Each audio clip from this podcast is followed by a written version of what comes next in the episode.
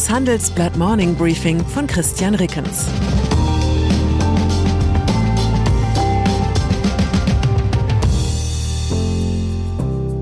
Guten Morgen allerseits. Heute ist Donnerstag, der 15. Dezember 2022. Und das sind unsere Themen.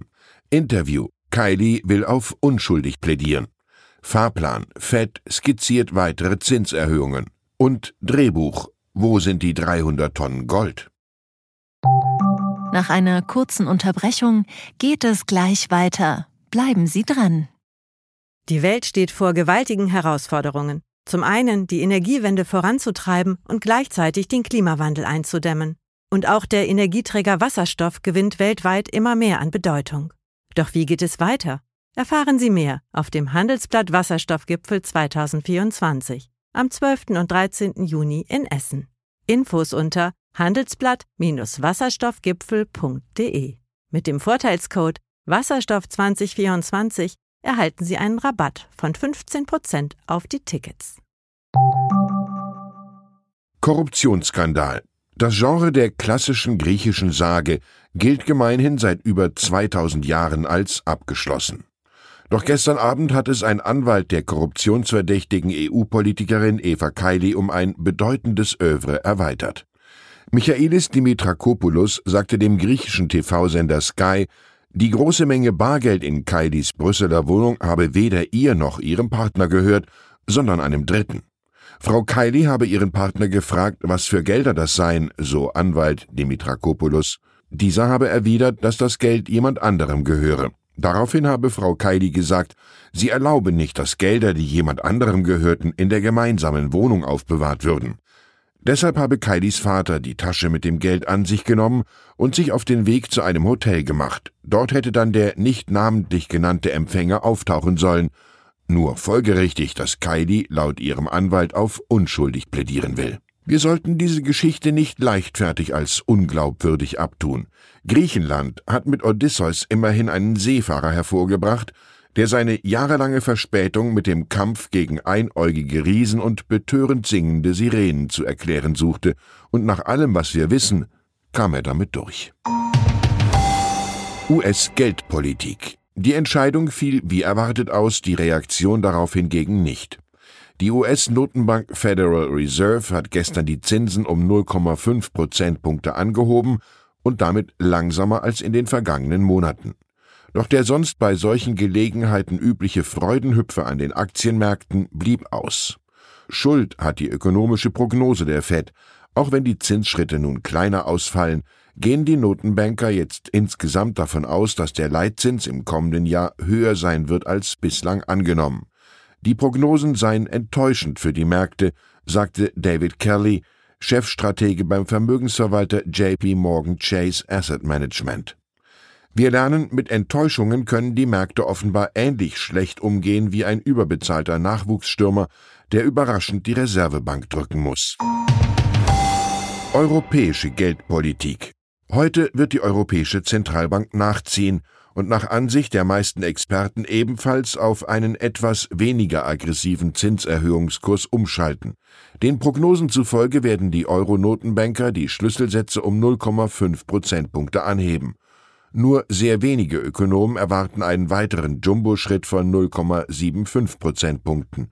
Zuletzt hatte die Inflation im Euroraum leicht abgenommen. Goldmarkträtsel. Wird eigentlich noch ein Plot für den nächsten James Bond-Film gesucht?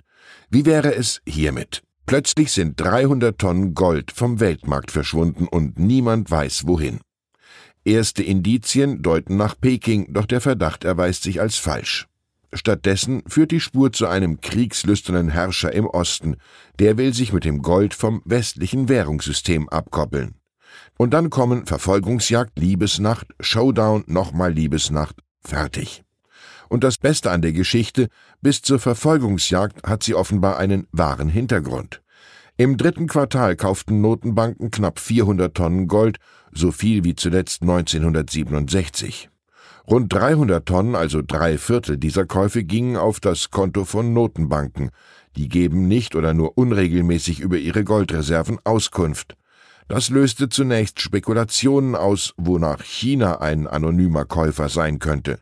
Doch die chinesische Notenbank hat mittlerweile Daten zu ihren Goldreserven veröffentlicht, Großeinkäufe Fehlanzeige.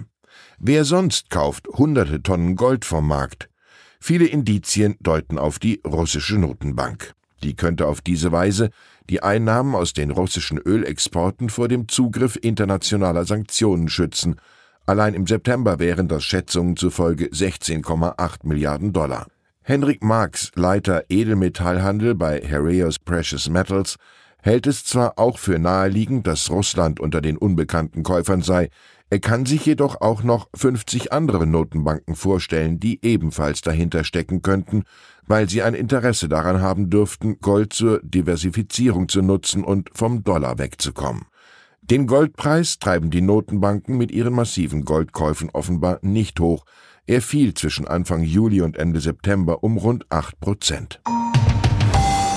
Und dann ist da noch ein Gerichtsprozess. Darin geht es um einen Fall von Unterschlagung, in der Logistikabteilung des Axel Springer Verlags. Der bringt amüsante Details aus dem Innenleben des Konzerns ans Licht. Was mir als passioniertem Zeitungsleser besonders gefallen hat, 2005 ließ sich Springer-Chef Matthias Döpfner offenbar von der Konzernlogistik tagesaktuelle Blätter seines Hauses in den Urlaub auf ein Chateau in Westfrankreich liefern, darunter Bild, Welt, Berliner Morgenpost und andere. Das Handelsblatt konnte den Vorgang anhand von internen Dokumenten nachvollziehen. Der Transport via Fahrer von Paris aus kostete demnach 450 Euro pro Tag. Die Blätter sollten nicht abgelegt, sondern übergeben werden. Anweisung, bitte auf keinen Fall vor 9 Uhr klingeln. Womit wir bei einem entscheidenden Vorteil des Handelsblatt Morning Briefing wären.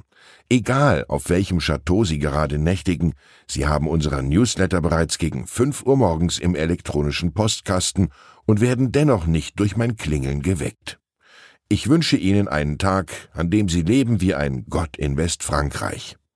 Herzliche Grüße, Ihr Christian Reckens. Zur aktuellen Lage in der Ukraine. Friedrich Merz fordert von der Bundesregierung die Lieferung von Kampf- und Schützenpanzern an die Ukraine. Es sei wichtig, dass man die Unterstützung und Hilfsbereitschaft erneut unterstreiche und nicht nachlasse, so der CDU-Chef. Landtechnikhersteller Klaas verzeichnet Gewinneinbruch. Die Folgen des Ukraine-Kriegs belasten die Bilanz des Familienunternehmens. Beim Umsatz hat Klaas dagegen einen neuen Höchstwert erreicht. Weitere Nachrichten finden Sie fortlaufend auf handelsblatt.com/Ukraine. Das war das Handelsblatt Morning Briefing von Christian Reckens, gesprochen von Peter Hofmann. Fintech, Banken und Festival gehen nicht zusammen? Geht doch, und zwar in Berlin. Am 24. und 25. April 2024 öffnet die Messe Berlin ihre Türen für die FIBE, das neue Fintech-Festival Europas. Die FIBE richtet sich an das gesamte Fintech-Ökosystem, vom Startup über Investoren und klassische Banken bis hin zur Politik. Das Event möchte das gesamte Ökosystem zusammenbringen und eine Plattform zum Austausch bieten. Seien Sie dabei und sichern Sie sich jetzt mit dem Code FIBEPODCAST 35% Rabatt auf Ihr Ticket. Weitere Informationen finden Sie unter fibe-berlin.com.